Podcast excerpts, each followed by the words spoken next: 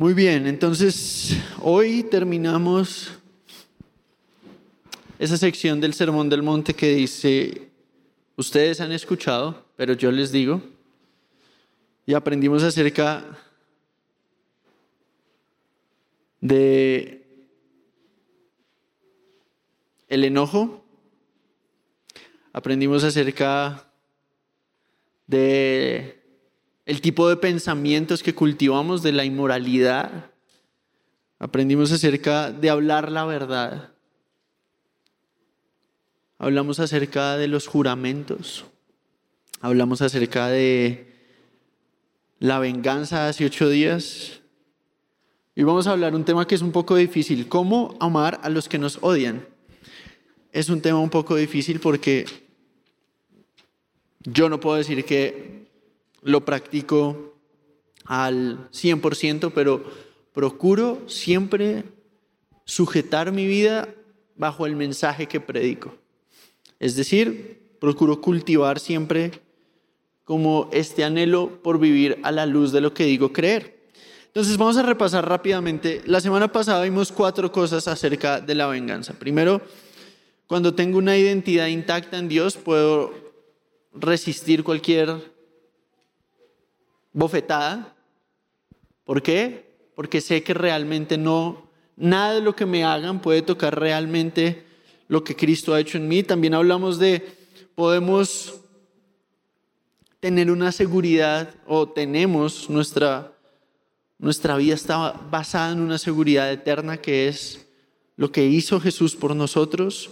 Y lo tercero es que por lo que Él hizo por nosotros podemos dar a otros y podemos ir la milla extra con el que nos pide, porque Jesús fue mucho más de una milla extra por nosotros y también podemos dar con generosidad a aquellos que nos piden y mostrar, dar de lo que hemos recibido a través de la compasión y la generosidad. Aprendimos que la venganza es del Señor, ¿cierto? Muy bien. Ahora, esta es la siguiente parte de un gran tema acerca de amar a los enemigos. Y eso es un arte que solamente la gracia de Dios nos puede enseñar a reflejar. Ahora vamos a leer Mateo capítulo 5, vamos a leer del versículo 43 al 48. ¿Listos? Muy bien, dice así. Han oído la ley que dice, ama a tu prójimo y odia a tu enemigo. Pero yo les digo, ama a tus enemigos, ora por los que te persiguen. De esa manera estarás actuando como verdadero hijo de tu Padre que está en el cielo. Pues Él da la luz de su sol tanto a los malos como a los buenos y envía la lluvia sobre justos e injustos por igual. Estoy leyendo la nueva traducción viviente. Si solo aman a quienes si solo amas a quienes te aman, ¿qué recompensa hay por esto? Hasta los corruptos cobradores de impuestos hacen lo mismo. Si eres amable solo con tus amigos, ¿en qué te diferencias a cualquier otro? Hasta los paganos hacen lo mismo. Pero tú debes ser perfecto, así como tu Padre en el cielo es perfecto. Hay varias cosas asombrosas en este texto, pero básicamente, ¿cómo podemos amar a los que nos odian? ¿Cómo podemos amar a los que nos odian? Hay tres cosas que este texto nos dice. Son como tres preguntas que este texto responde. Y tres cosas que nosotros nos tenemos que preguntar. ¿Quién es nuestra fuente? ¿Cuál es nuestra recompensa? ¿Y cuál es nuestro estándar? Vamos a hablar de esas tres cosas. ¿Cuál es nuestra fuente? ¿Cuál es nuestra recompensa? ¿Y cuál es nuestro estándar? Porque eso define cómo reaccionamos ante lo que nos sucede. Eso define cómo nosotros tratamos a las otras personas. Y yo sé que hay gente que nos es naturalmente difícil amar. Todos saben y conocen por lo menos una persona que les es difícil amar. La persona que a todos nos es difícil amar, por ejemplo, es la persona que cuando estamos en clase, el profesor no pidió la tarea, ¿cierto? Y a alguien a los últimos cinco minutos de la clase, cuando uno cree que ya coronó y ah, se le olvidó, hay, hay, alguien que levanta la mano y dice, profe, y todo el salón sabe lo que va a preguntar, ¿cierto? va a recoger la tarea y todos dan un sape virtual a la persona. De pronto, si usted, de pronto usted es la persona y Dios también tiene perdón para usted. Pero el caso es que algo que me parece importante es, ella apreció el chiste, gracias, muy bien, está bien, está bien. Eh, el caso es que todos nosotros tenemos, siempre en la vida va a haber conflicto porque siempre va a haber alguien que piensa diferente, siempre va a haber alguien que piensa no solo diferente, sino que choca con la manera en la que yo pienso, o siempre va a haber gente que por alguna razón uno le va a caer mal. De hecho, muchas de las personas que hoy yo considero cercanos y amigos me dicen, no, tú al principio, cuando yo te conocí, me caías bien mal. Y siempre me dicen lo mismo, pero ¿por qué? Les pregunto, no sé, creía que eras bien payaso, bien, bien petulante. Yo, yo decía, pero ¿de dónde saca eso? O sea, ni siquiera la había saludado, lo había saludado ya, ya me había juzgado el carácter. Y a veces uno se gana enemigos que ni siquiera sabe por qué.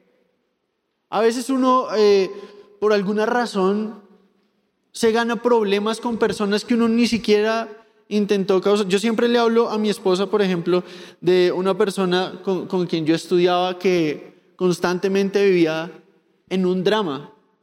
Hay gente que le encanta el drama y le encanta eh, la dramatización y esta persona le daba mucho coraje que yo actuara normal cuando esta persona quería ser dramática. Entonces ella decía, me decían Salamanca en el colegio por, por mi apellido. Mi apellido es Salamanca. No me decían mi primer nombre. ¿Por qué? No tengo ni idea. Es irrelevante. Pero ella, ella me decía, ah, estoy cansada de sus burlas y yo no me estaba, o sea, yo en mi mente no me estaba burlando, de pronto en mi boca sí, pero solo hacía un comentario en clase y yo le decía, y yo actuaba normal, yo decía, pero ¿por, qué te exasperas? ¿Por qué actúas así? Y era como que más la enojaba y una vez me sacó que le tenía que hablar hasta a su psicólogo de mí, lo cual me hizo sentir un poco mal. Yo era su enemigo, pero yo no sabía por qué. y causé un trauma emocional. Pero también entiendo que en la vida, con esta naturaleza caída, vamos a chocar. El punto es, vamos a chocar con alguien. Y Jesús dice, ustedes, ¿qué es lo que los va a diferenciar del mundo? La manera en la que reaccionan con la gente que les es difícil amar. La manera en la que reacciona, y a veces la gente más difícil de amar puede ser la gente más cercana, un hermano, un padre, una madre, e, es, gente con la que somos muy cercanos y precisamente porque nos conocen, eh, a veces, no sé, como que no sabemos eh, reaccionar bien a lo que nos dicen. Entonces, ¿cómo lidiamos con esta naturaleza?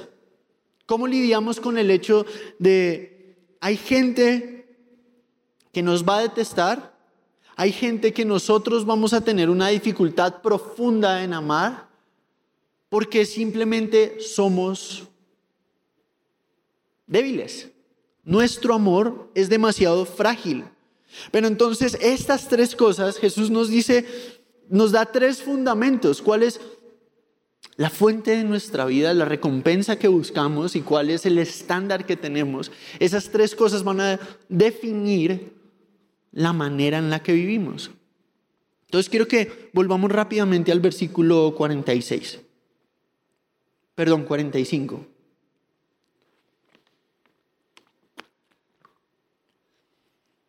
Dice así. El, el 44, pero yo les digo, amen a sus enemigos Oren por los que los persiguen y de esta manera estarán actuando como verdaderos hijos de su Padre. De esta manera estarán actuando como verdaderos hijos de su Padre, que está en el cielo, pues Él da la luz del sol tanto a los malos como a los buenos, envía lluvia sobre los justos y los injustos. ¿Qué está diciendo acá el Señor? Está diciendo, ustedes tienen que actuar como aquel que llaman padre. Y yo me ponía a pensar en esta palabra padre. ¿Qué es un padre? A veces nosotros estamos en una sociedad que tiene este concepto tan distorsionado, La mayoría de jóvenes hoy tiene que crecer en un hogar sin padre, entonces nuestra visión de padre es profundamente distorsionada, profundamente chueca, profundamente eh, coja. Pero cuando vamos a la Biblia, Dios nos da, Dios es la definición de lo que es un buen padre.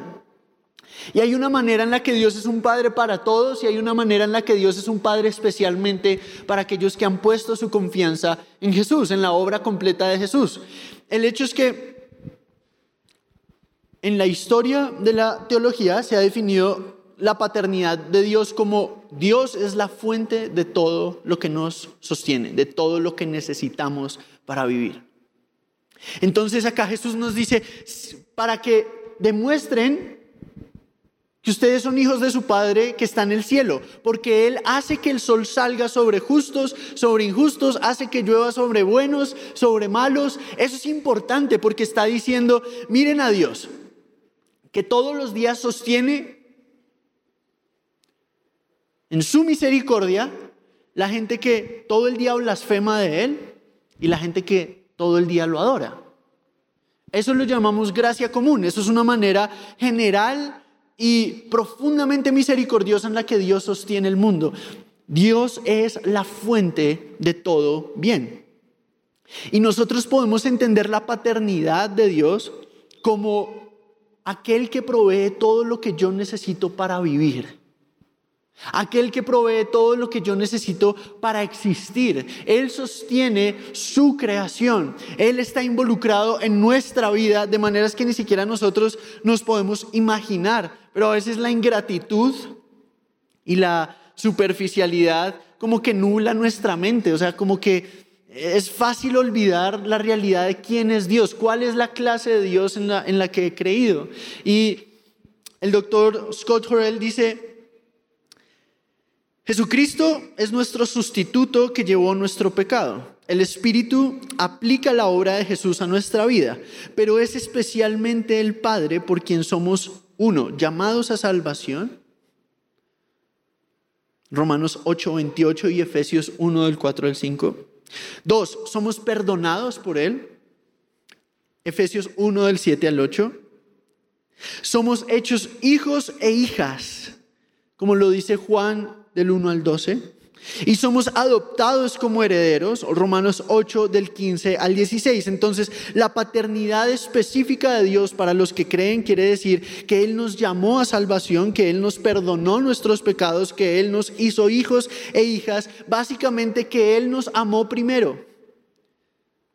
La paternidad de Dios para su pueblo consiste en que, aun siendo nosotros enemigos de Él, Él envió a su Hijo para que nosotros pudiéramos ser llamados hijos de Él, para que todo el que ponga su confianza en Jesús y, y en el hecho de que Jesús llevó nuestra maldad para limpiarnos y hacernos hijos de Dios, entra en una nueva realidad de vida. Y la nueva realidad de vida es que no importa qué tan ausente haya sido su padre terrenal o qué tan presente haya sido su padre terrenal, yo entro como hijo de Dios en una nueva dimensión de paternidad. En un derramar de un amor que yo antes no conocía. Entonces, ¿por qué digo que la primera pregunta que yo tengo que responder para amar a mis enemigos es, ¿quién es mi fuente? ¿O quién es mi Padre? Primero, porque solamente cuando Dios el Padre es mi Padre, yo puedo entender lo que significa la misericordia. Yo no sé ustedes, pero yo todos los días, y hoy lo hablaba con un grupo de jóvenes, yo todos los días recuerdo el perdón de Dios para conmigo. Yo les voy a contar algo. Yo sé que yo no debería estar acá predicándoles a ustedes. Yo sé que yo no debería estar hablando acá. Pero la razón por la que estoy predicándoles a ustedes, la razón por la que les estoy hablando, es porque la gracia de Dios fue más fuerte que mi pecado. Y a diario yo voy sin fuerza a la cruz y le digo, Dios, Padre, yo te necesito. Yo necesito el sustento diario para mi corazón. Yo no puedo caminar en mi propio sustento. Y el problema de Israel, como lo dice Jeremías 2, es que ellos pusieron su confianza en cisternas rotas que no contienen agua y dejaron a Dios fuente de agua viva. Entonces el profeta les dice, ustedes hicieron dos cosas mal. Primero, me dejaron a mí fuente de agua viva. Y segundo, construyeron o, quisieron sostener su vida en cisternas rotas. Y eso es lo que nosotros hacemos muchas veces. Cuando uno le pone un combustible contaminado a un carro, daña el carro porque uno lo está haciendo andar con un combustible para el cual no fue hecho. Cuando nosotros ponemos nuestra adoración y nuestra confianza y nuestra vida en manos de aquello que no es Dios, vamos a terminar absolutamente desilusionados. Y eso es la, la, manera en la que sabemos quién es nuestro Padre realmente, es en quién hemos puesto la confianza realmente. En el primer siglo, en la época de Israel, Israel era una cultura donde la identidad de una persona se definía por la comunidad en la que pertenecía. Entonces ustedes van a leer en la Biblia que cuando describen a alguien dicen, por ejemplo, Josué, hijo de Nun, o eh, Jesús, hijo de David, o no sé, etcétera, etcétera. Los hijos de Zebedeo, ¿sí se han dado cuenta de eso? ¿Se acuerdan que la Biblia dice eso? ¿Por qué la Biblia dice eso? Porque por lo general el hijo se dedicaba a lo que hacía su padre. Jesús mismo es un ejemplo. Jesús en una parte de su vida fue carpintero como su padre terrenal adoptivo José fue carpintero. Entonces, ¿a qué voy con eso? Todos nosotros nos parecemos a nuestros papás, nos guste o no. Y más allá, nosotros nos parecemos a aquello que adoramos. Me parezco a lo que más amo, en lo que más confío, donde yo tengo la fuente de mi satisfacción, ese es mi Padre. Por eso, cuando Jesús le decía a los fariseos, si ustedes fueran hijos de Dios, creerían en mí. ¿Cuál es la primera señal de que una persona es hija de Dios? La primera señal es su fe en Jesús, su fe no en sus propias obras, sino en la gracia que ha recibido. Y a veces yo siento que nosotros como que dejamos a un lado este asombro de saber que Dios nos amó al punto de llamarnos hijos y adoptarnos con la sangre de su Hijo. Eso es una locura, eso es increíble, eso es lo más inmerecido que uno puede tener en la vida. ¿Cómo es Dios mi Padre? Recuerde, Él fue el que me llamó. Él fue el que los llamó cuando ustedes estaban en su pecado. Él fue el que nos sostuvo cuando nosotros no le conocíamos. Entonces, ¿cómo nosotros mostramos amor a nuestros enemigos? Cuando nuestro amor viene de la fuente inagotable del amor verdadero que es Dios. O sea, para poder mostrarle amor a alguien más y mucho más a un enemigo, lo primero que tiene que pasar es, yo tuve que haber sido inundado del amor de Dios. Y hace ocho días hablábamos de la identidad. Y no hay nadie más seguro que un hijo en los brazos de su padre. Y yo no sé si ustedes tuvieron una experiencia mala con sus padres, es decir, una mamá distante, un papá distante, como que ustedes siempre eh, tuvieron un papá ausente. Dios es todo lo contrario. Dios está presente aun cuando yo no lo siento. Dios está presente aun cuando yo soy frío. Y entonces, lo primero que yo veía cuando leía este texto es cuán increíble que Jesús, primero, nos dé un llamado. Dos acciones, ama a tus enemigos, ora por los que te persiguen. Porque eso fue lo que Dios hizo por nosotros. Cuando Jesús estaba en la cruz, Él oró, Padre, perdónalos, porque no saben lo que hacen. Y a veces nosotros lo que hacemos es orar, o ni siquiera oramos, sino que decimos que te perdone Dios, que te perdone, pero yo no. A veces actuamos como si nosotros no fuéramos pecadores como el que nos ofende. Y eso no quiere decir que yo no pueda llevar la ofensa delante de Dios. De hecho, hay un montón de salmos donde David dice, Señor, destruyelos y destruye al enemigo. ¿Pero por qué? Porque no eran simplemente sus enemigos, eran enemigos de Dios. Pero también uno tiene en la Biblia una gran, un gran testimonio de uno orar realmente lo que le duele a uno delante de Dios. Y eso, el entregar ese dolor a Dios me libera para orar por mis enemigos y pedir por ellos y amarlos. ¿Y cómo se ama? Hay una característica increíble de la paternidad de Dios y es misericordia. ¿Por qué hablamos de que Dios es la fuente de todo bien? Porque hablamos de que la paternidad de Dios es fundamental para nosotros poder amar. Porque el amor de Dios misericordioso quiere decir que Dios es como un padre que ve cuánto lo necesitamos. Y la mayoría de cosas que un padre hace por un hijo, el hijo no lo sabe. Por ejemplo, un hijo da por sentado la ropa que tiene, la escuela a la que va, las cosas que tiene, las da por sentado. Muchas veces da por sentado la comida que tiene en su plato y no somos conscientes de lo que le costó a nuestros padres que nosotros pudiéramos estar vestidos, alimentados y educados. No tenemos ni idea.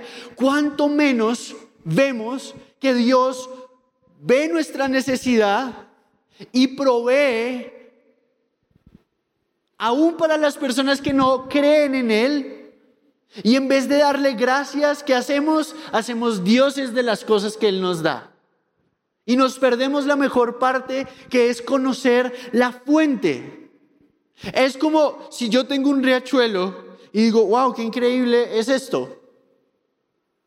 Lo más inteligente que yo puedo hacer si quiero más agua es trazar el riachuelo a su fuente, a la cascada y beber de ahí. Pero lo que hacemos nosotros es conformarnos con adorar y amar sobre todas las cosas las cosas que Dios nos da, pero no al Dios que nos da esas cosas. Y entonces nos convertimos en personas bien superficiales, que hablan y hablan de Dios, pero su corazón está lejos de Él. Sus anhelos están lejos de Él.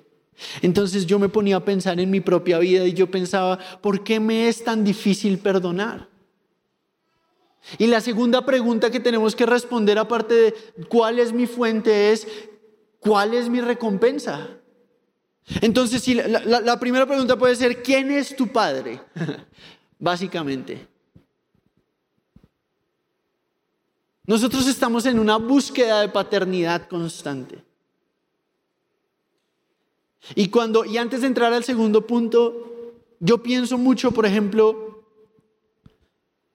en las personas que por el vacío de un padre buscan amor en todos los lugares incorrectos. Y uno mira el porcentaje de, por ejemplo, niñas que van por la vida entregándole su corazón a cualquier baboso porque hay un vacío que están tratando de llenar. Es un vacío de aprobación y es un vacío de protección y es un vacío de provisión que constantemente tratamos de llenar. Pero cuando uno conoce a Dios, Él sobreabunda. Él sobreabunda en aceptar. Cuando yo soy aceptado en Él, yo soy libre. Cuando sé que Él es mi proveedor, yo soy pleno. Cuando sé que Él es mi protector, yo vivo seguro. Y entonces eso nos lleva a, pensar ¿Cuál es mi recompensa? Jesús dice en el versículo 46, si solo amas a los que te aman, ¿cuál es la recompensa? Hasta los corruptos cobradores de impuestos hacen esto. ¿Qué quiere decir eso? Está diciendo, hasta la gente más egoísta ama a los que los aman. Eso, eso no tiene nada de diferente. Dice, si eres amable o si solo das bienvenida a las personas que son tus hermanos o tus amigos, ¿qué te diferencia con cualquier otro? Hasta los paganos hacen lo mismo. Entonces, primero, ¿cuál es mi recompensa y qué me hace diferente? Esas son las dos cosas que Jesús pregunta. Entonces, ¿por qué es tan difícil para nosotros tener esta actitud de amar a los que nos ofenden? ¿Cómo amamos? Mostrando la misericordia que se nos mostró. Y la mejor historia que yo conozco para esto es Lucas capítulo 10, el buen samaritano. Nosotros el domingo, los que vinieron el domingo, hablamos, nos hablaron acerca del buen samaritano y acá hay una pregunta que Jesús cambia. Un, un, un estudiante, un intérprete de la ley le dice a Jesús, ¿quién es mi prójimo? Y Jesús le cuenta la historia del buen samaritano, ustedes la conocen. Un joven judío viene a adorar y después lo, lo atracan básicamente, eh, iba camino a Jericó y lo dejan medio muerto en la carretera y pasa un sacerdote, lo mira, pasa de largo y dice, fuchifo, no me voy a contaminar. Y después eh, pasa un levita que era el director de música del templo, pasa de largo, dice, no, yo no me puedo contaminar con eso, y después pasa un samaritano. Y la historia es escandalosa porque es como si Jesús dijera, pasó un pastor al lado de este hombre de su iglesia y, el pastor viendo al muchacho de su iglesia pasó derecho. Pasó el líder de alabanza al lado del muchacho y este pasó derecho. Pero pasó un musulmán y lo vio y tuvo compasión de él y sanó sus heridas y lo recogió. Y entonces, el escándalo es, a veces la gente que no conoce de Dios se comporta más acorde a lo que debería comportarse un hijo de Dios que los mismos hijos de Dios. Y nuestra hipocresía es que podemos ver la necesidad y pasar de largo, porque nos cae mal y en cosas pequeñas. Entonces, si por ejemplo, si alguien se burló de usted y la persona se va riéndose y se pega contra un poste y se cae, está en nuestra naturaleza sentir un fresquito, uff. Y uno dice, gracias Padre, gracias. Ahí sí uno adora. Cuando la persona que, no sé, le robó algo alguna vez, resulta que le roban algo a esa persona, usted dice, ladrón que, lo, que roba ladrón tiene mil años de perdón, ¿no? Y nos alegra cuando algo malo le sucede al que nos hizo algo malo. Pero si así fuera la actitud de Jesús, nosotros nunca hubiéramos sido salvos. Y eso es un reto para mí porque no crean. Una, o sea, a veces uno se alegra cuando a alguien le pasa algo, cuando alguien le ha hecho malo algo a uno y le pasa algo malo a esa persona, uno es como, como esta sensación de meter gol, de yes. Pero así no actuó Jesús conmigo. Y no solamente eso, sino que yo soy hijo de Dios. Hay algo que me tiene que distinguir. Pero ¿qué tiene que ver la recompensa con esto? Que la razón por la que no podemos perdonar al que nos ofende es porque creemos que en el hombre está el poder y la capacidad de dañarnos o de determinar nuestro futuro, como solo realmente Dios tiene el poder de determinar nuestro futuro. En otras palabras, hace un tiempo yo estaba estudiando la diferencia del temor a Dios al temor al hombre. Y el temor al hombre es cuando creo que mi recompensa depende de una persona y no de Dios. Cuando creo que mi mayor satisfacción va a estar en las cosas de este mundo. Yo siempre voy a tener miedo al hombre cuando mi recompensa está en las cosas de este mundo. Me explico. Por ejemplo, cuando creo que los hombres tienen el poder de determinar mi destino, siempre voy a pensar que la gente me debe. Y por eso me va a ser difícil perdonar, porque siento que me robaron algo que solo ellos me pueden devolver. Entonces, cuando pienso de esa manera, mi corazón se llena de resentimiento, mi corazón se llena de inseguridad y siempre voy a estar demandando, demandando, demandando de mis relaciones. Cuando mi satisfacción y cuando mi recompensa está en la aprobación de los hombres o en las riquezas de este mundo o en los placeres pasajeros, nunca voy a tener suficiente. Siempre alguien me va a estar debiendo. Y eso aún se ve en la iglesia. Eso se ve en la iglesia en el tipo de personas que demandan todo de sus amigos en la iglesia o de su pastor en la iglesia, pero no demandan nada de sí mismos. Eso se ve cuando por cualquier cosa nuestra susceptibilidad se hiere, nuestros sentimientos se hieren cuando, cuando alguien nos responde, cuando nos, como nosotros queremos que nos respondan. ¿Por qué? Porque decimos, esa persona me está dañando en lo más profundo de mi corazón, esa persona tiene el poder de dañarme fundamentalmente yo no puedo perdonar a esa persona. Pero cuando yo sé que mi recompensa está en Dios y es Dios, yo puedo perdonar fácilmente. Porque como lo hablábamos hace ocho días, yo sé que solo Él tiene poder definitivo sobre mi vida. Entonces el principio es este. Cuando yo sé que Dios es mi recompensa, yo no demando de otros lo que solo puedo encontrar en Él. Cuando yo sé que Dios es mi recompensa, yo soy libre para actuar como Él quiere que yo actúe. Porque Él es hacia lo que yo apunto, Él es a quien yo admiro, Él es quien me, quien me satisface, Él es quien suple mi necesidad, Él es suficiente. Pero a veces nosotros, por andar poniendo nuestra mirada en las cosas de este mundo, perdemos la perspectiva de que toda la fuente de lo que necesitamos, de que toda nuestra sanidad está en aquel que derramó su sangre por amor. Entonces, ¿cuál es la recompensa? Si la recompensa es Dios, entonces lo que me va a distinguir es que actúo como Él. Jesús en Juan 13:35 dijo, si ustedes son ¿cómo, la gente conocerá que ustedes son mis discípulos? En que se amen los unos a los otros. Y yo tengo que empezar acá, en la iglesia. Cuando hablábamos acerca del enojo y del perdón, todo esto está profundamente conectado, porque acá en los lugares donde convivimos con personas seguido es muchas veces donde más conflictos tenemos.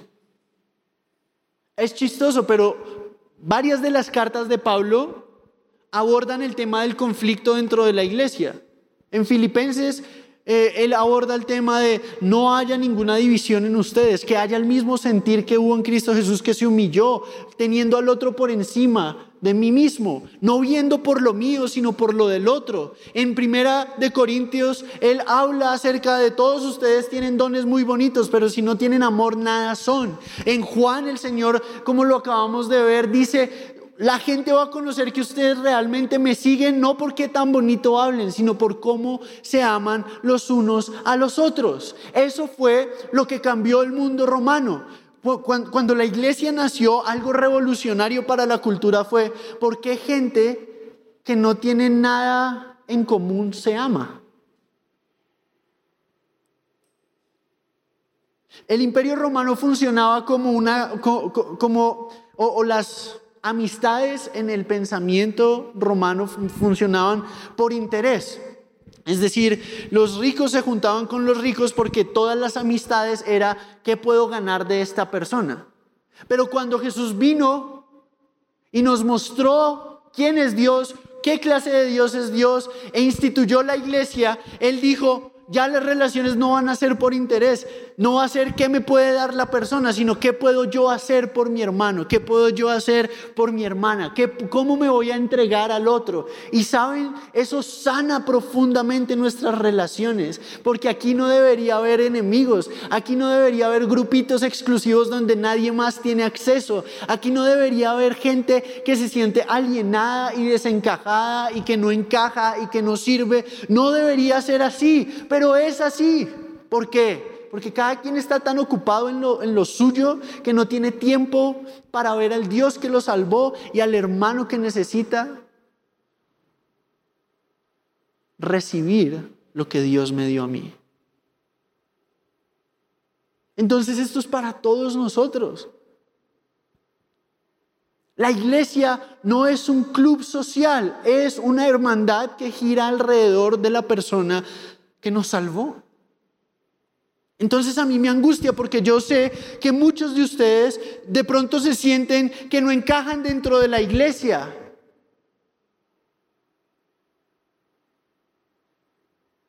De pronto se sienten como que son el bicho raro. Pero yo les quiero decir algo. Si Jesús ya les dio la bienvenida,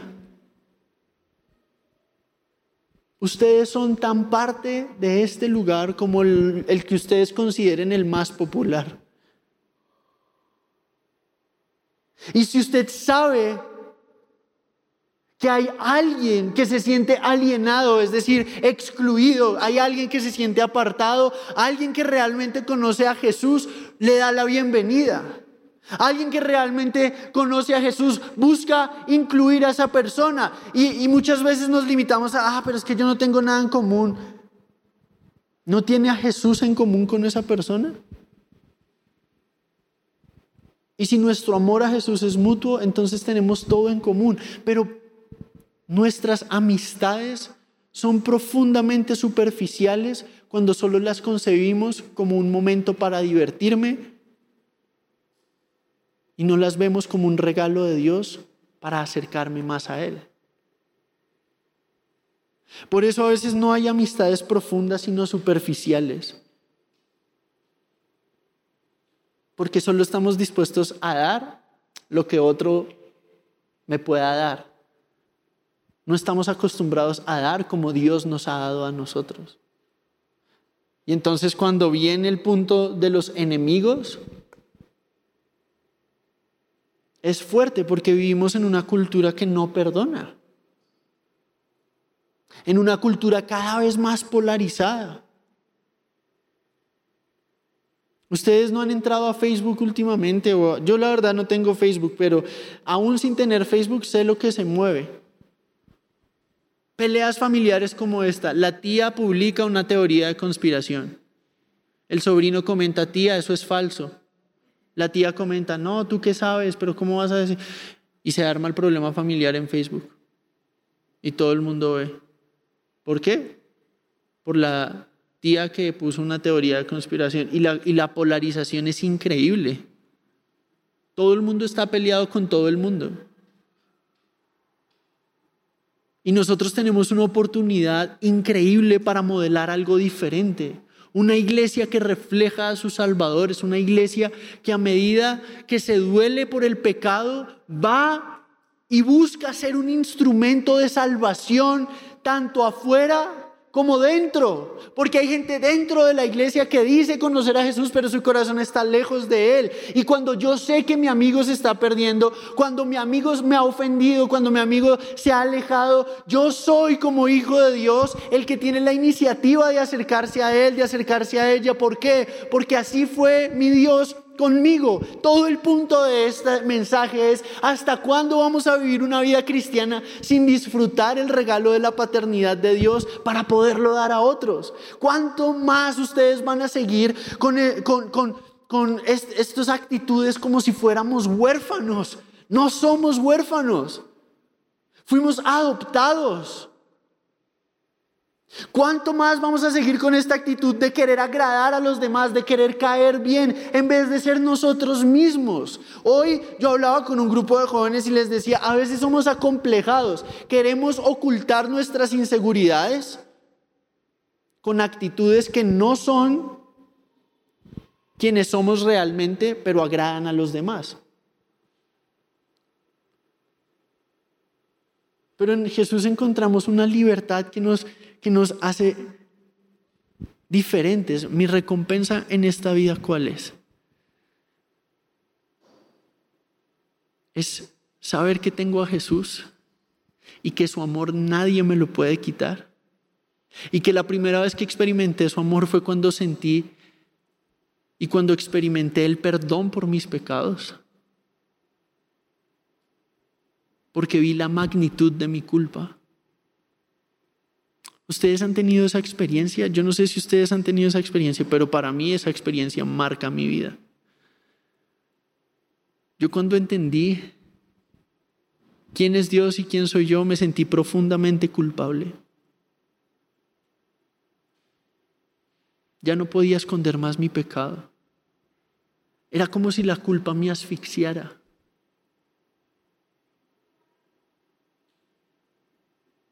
Y cada vez que leía la Biblia, más y más salía a la luz mi pecado y yo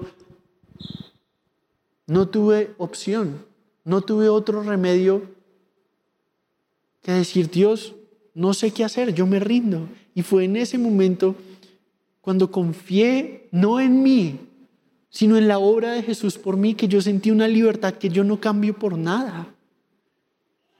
Me liberó para ser quien realmente soy. Me liberó para ser quien yo realmente soy. En otras palabras, yo no tengo por qué actuar como oprimido y reprimido cuando he sido liberado por el Dios de toda la creación que resulta me adoptó. Él es mi meta. Él es quien yo más admiro. Él es mi padre y yo quiero actuar como su hijo.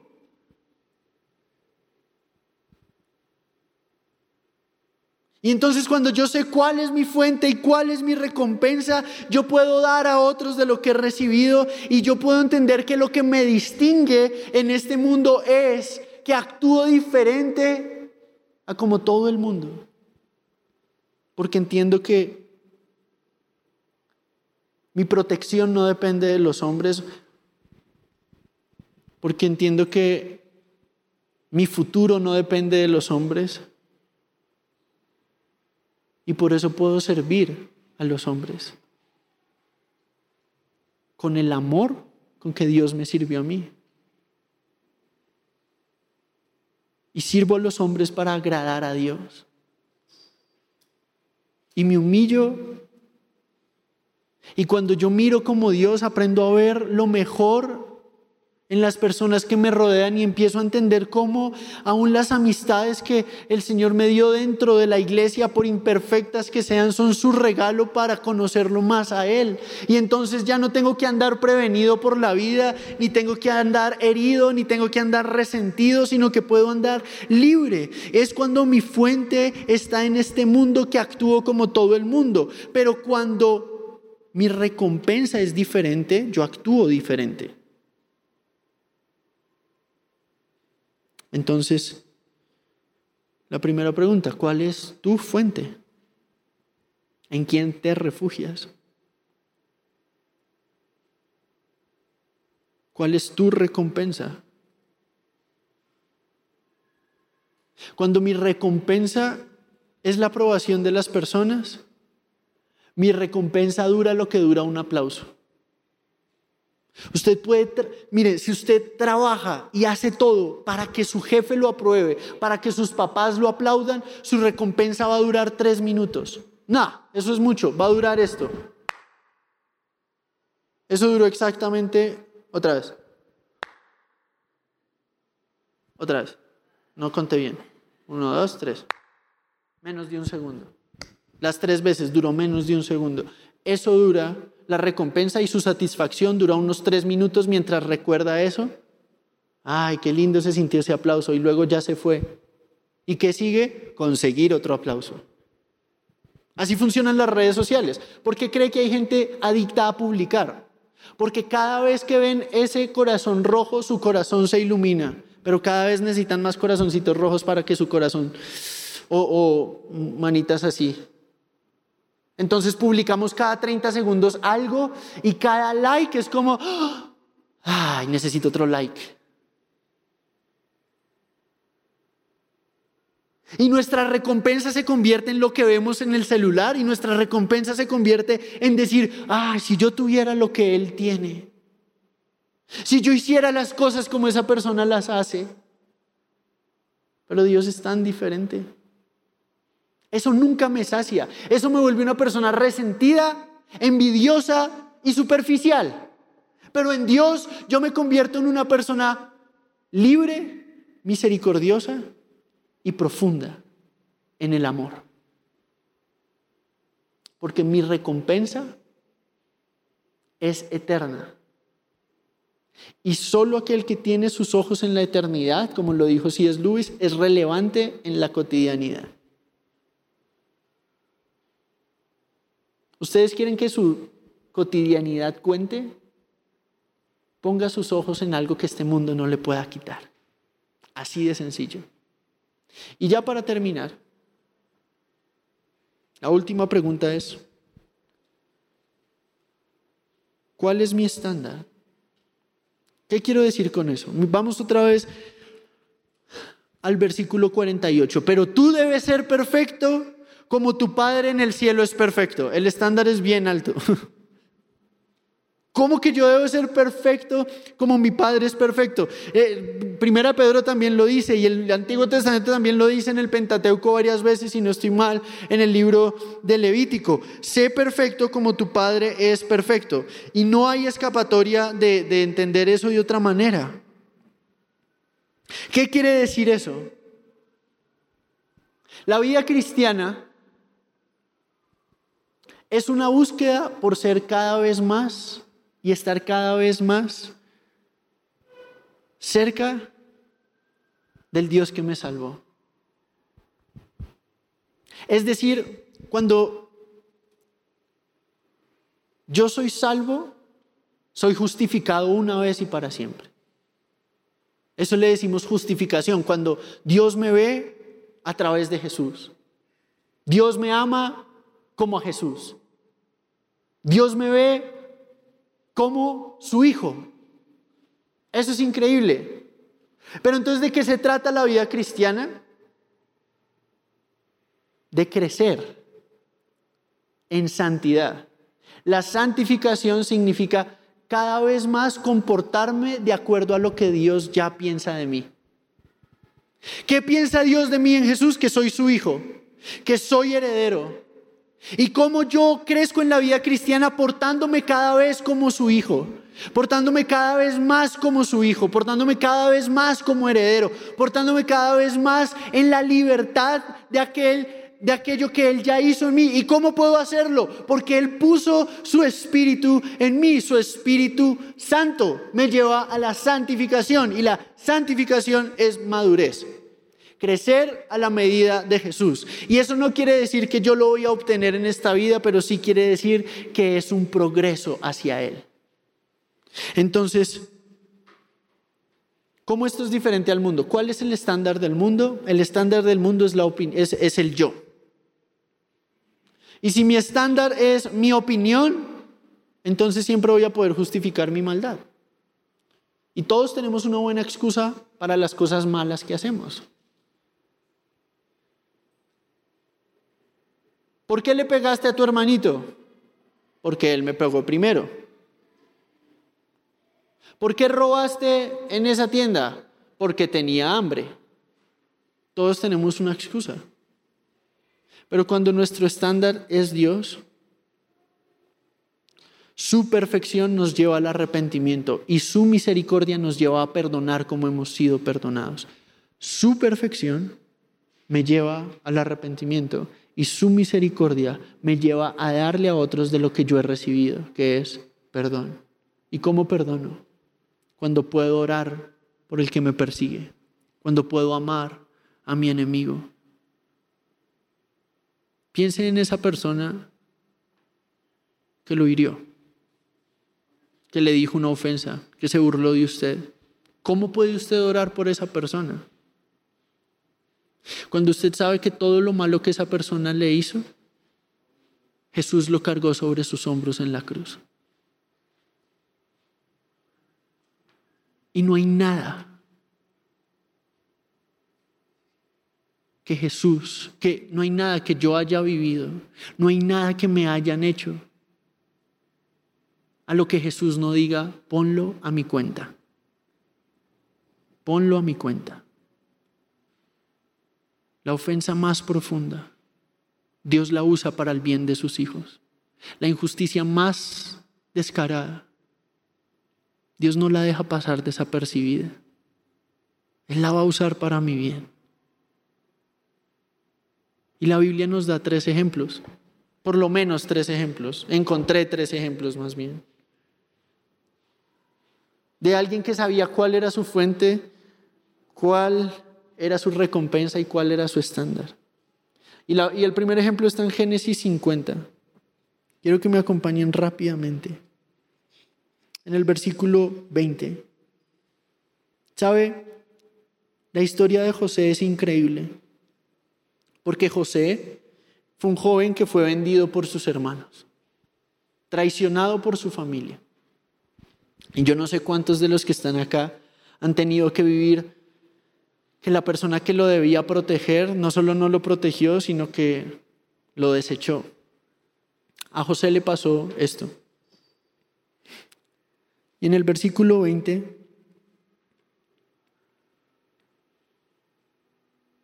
de Génesis 50, del 20 al 23,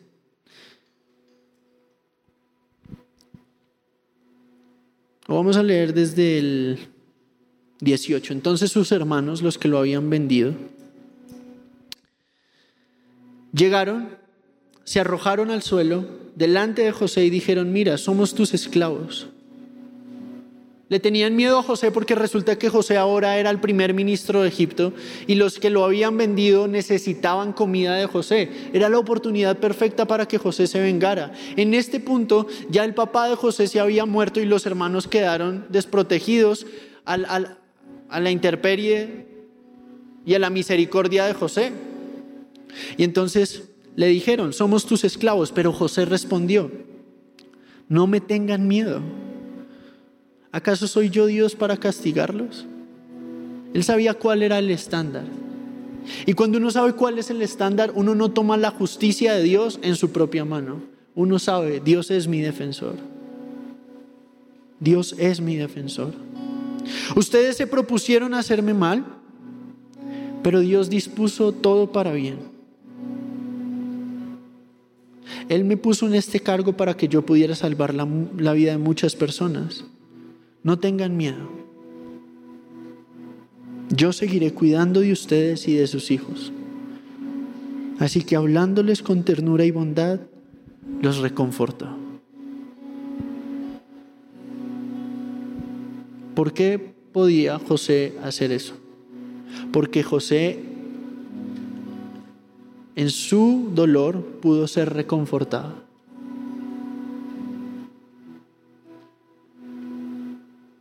¿Alguien, ¿alguien les, les, los ha traicionado así?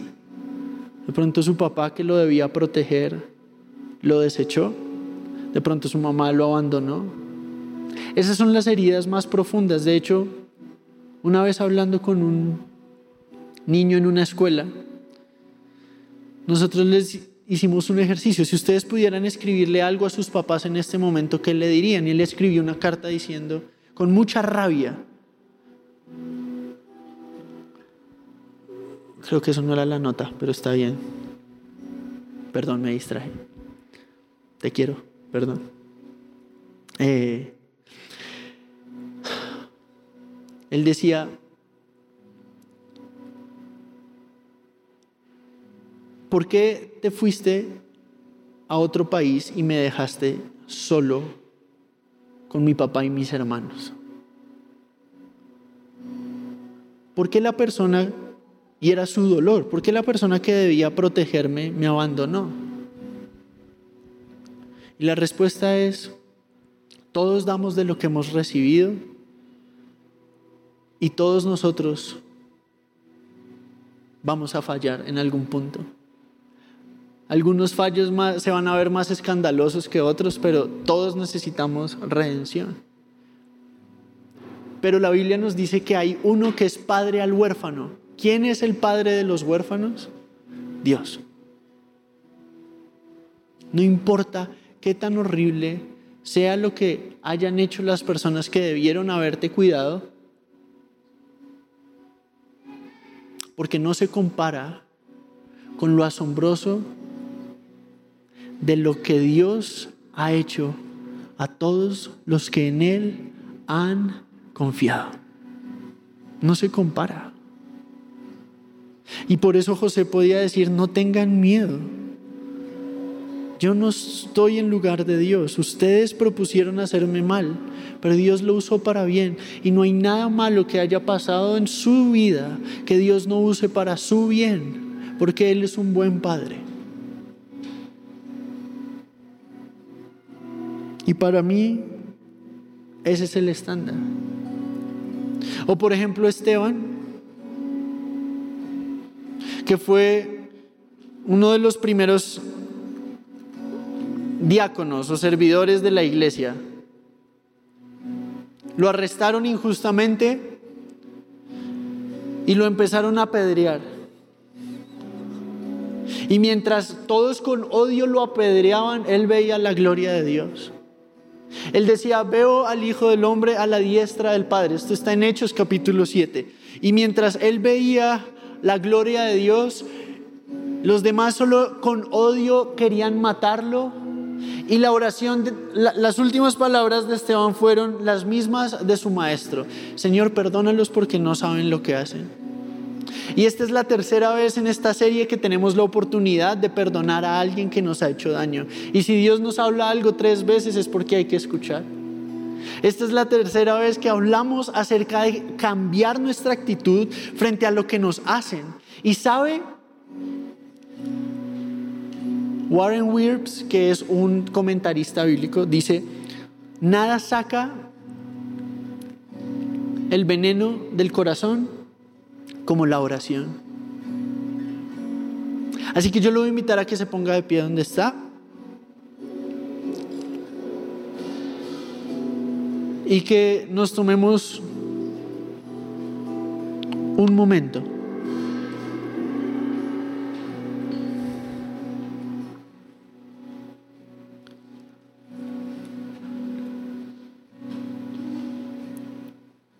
De hecho, ¿sabe qué? Siéntese, le voy a decir algo. Va a sacar una hoja o su celular, las notas, una hoja en blanco. Ahí en lo privado de su silla, ahí en lo privado de sus casas, los que están viendo.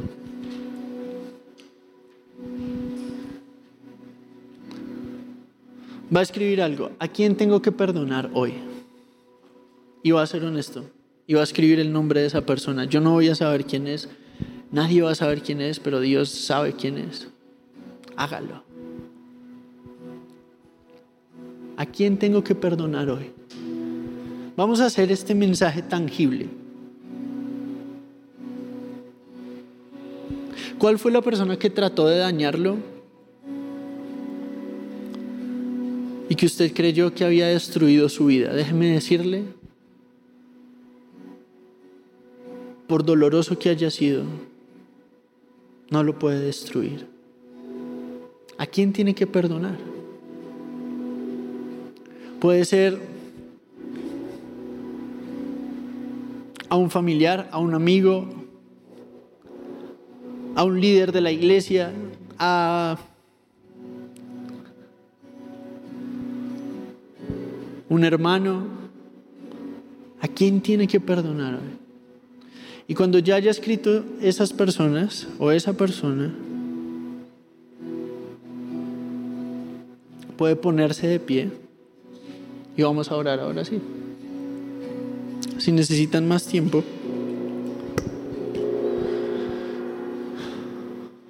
háganlo. Si no, pónganse de pie y vamos a orar.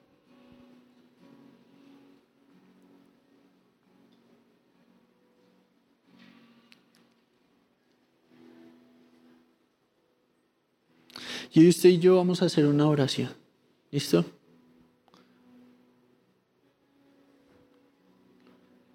Y vamos a entregarle eso juntos al Señor. Todo lo que pasó. Esta es una nueva oportunidad para recibir el perdón que necesitamos y, y, entregar el resentimiento que nos ha envenenado. Porque nada saca el veneno del corazón como la oración. Así que yo lo voy a invitar aquí donde está, cierre sus ojos y con toda la sinceridad de su corazón hable con Dios.